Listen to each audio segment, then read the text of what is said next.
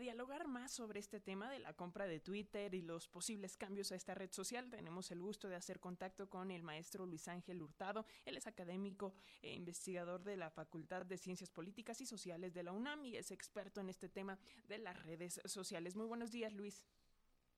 ¿Qué tal? Muy buenos días. Un gusto estar con ustedes aquí en Radio Educación. Al contrario, Luis, muchísimas gracias por esta comunicación. Y bueno, pues para comenzar, eh, yo te preguntaría, para que nos pongas un poquito en contexto, además de que ya escuchábamos eh, que este personaje es el hombre más rico del mundo, ¿quién es Elon Musk y por qué comprar una red social, Twitter, que además eh, lleva pues 10 años perdiendo seguidores? A ver, primeramente, pues esta pregunta es compleja porque tenemos que ver dos aristas. Primero, eh, ¿Quién es Elliot Moss? Bueno, bueno, Elliot Moss es un personaje, un, una, eh, voy a decirlo así, un acaudalado eh, empresario eh, sudafricano que desde hace 10 años ha venido apostándole en dos vías, principalmente, digamos, las proyecciones de sus empresas. Por una parte, tenemos toda la inversión que ha hecho en criptomonedas. Es de los principales, digamos, inversionistas en todo lo que tiene que ver con la criptomoneda. De ahí se desprende una de sus principales empresas y yo creo que muy conocida por la audiencia, que es PayPal. Eh, PayPal viene a romper el esquema a nivel internacional de un modelo en el cual tú compras algo o, o haces compras en línea, pero esas compras están amortiguadas por alguien, no sabemos por quién. Y esto, digamos, PayPal lo único que te cobra es el servicio por el cual tú estás, digamos, haciendo esa transacción. Para esa época, que Elliot Moss eh, preveyó justamente este tipo de eh, eh, modalidades, pues era una revolución porque había una constante pregunta, cuestionamiento de los usuarios de que te podían hackear, te podían robar dinero, bueno, todos estos elementos o que podías perder todo tu dinero a partir de esas transacciones. Elliot Moss genera esta empresa, la vuelve una de las más seguras en el mundo y eso eleva principalmente su riqueza. Después de ahí, el segundo elemento en el cual le apuesta, y por eso lo hace el líder mundial y por supuesto los hombres más ricos, es todo lo que tiene que ver con la inteligencia artificial.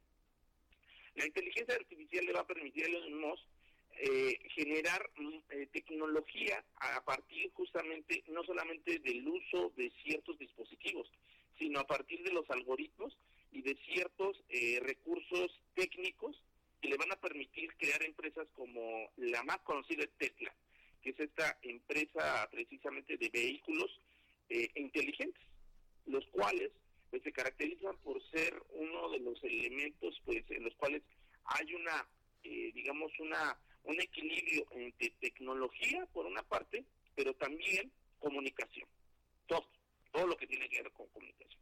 Bueno, esto lo, lo proyecta como uno de los hombres más ricos del mundo y que actualmente pues está, según la revista Forbes, y las diferentes mediciones que se han hecho en Times, Fortune, etcétera, etcétera, como entre los cinco hombres más ricos del mundo.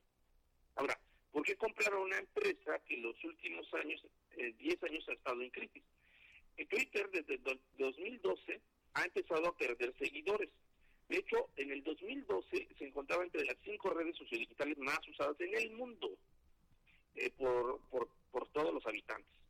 Hoy en día es la 16 red social más utilizada en el mundo y pasó de tener cerca de los mil millones de seguidores en el 2012 a actualmente tener 400 millones. ¿A qué se debe esa pérdida? A dos factores principalmente. La constante presencia de cuentas automatizadas, mejor conocidas como bots, y los altos niveles de discursos de odio que imperan en esta red social digital. Estos son los dos mecanismos que han llevado a que esta red social pues haya perdido tantos seguidores. Pero ¿por qué comprarla? Bueno, puede ser la 16 red social más eh, usada en el mundo, pero debo decirlo así para la, audiencia de Radio Educación. Es la red social número uno, número uno en posicionar temas en el, en el espacio público digital. Es la que posiciona los temas y contamina las demás redes sociales para hablar de esos temas, para ponerlo así muy sencillo.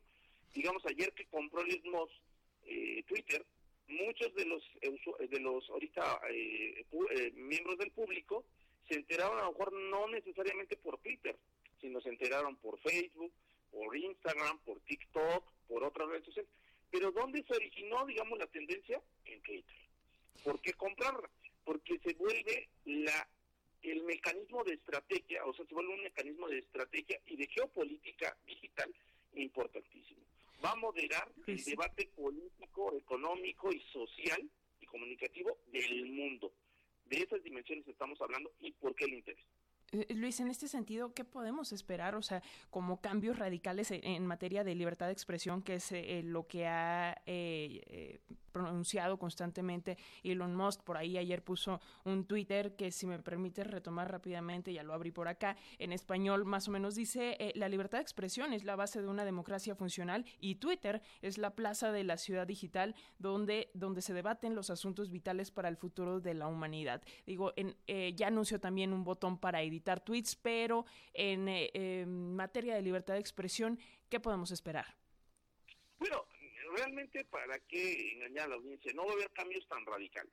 O sea, los van a ser cambios eh, muy muy superficiales porque es muy difícil. O sea, eh, cuando dice la libertad de expresión, pues realmente Twitter es de las redes sociales que mayor libertad le dan los usuarios para poderse expresar. O sea, es de las redes sociales con mayor libertad. Ahora, ¿por qué dice esto? Pues porque es marketing. Y si algo ha tenido muy bien, muy bien y muy bien estructurado Elon Musk y muy bien asesorado, es toda esta campaña de publicidad que hay alrededor de su persona. Si él dice que va a cambiar, digamos, toda esta parte de la libertad de expresión, pues precisamente está cuestionando pues de que no existe la libertad de expresión en Twitter. Eso es falso. En Twitter es la red social que más tenemos libertad de expresión.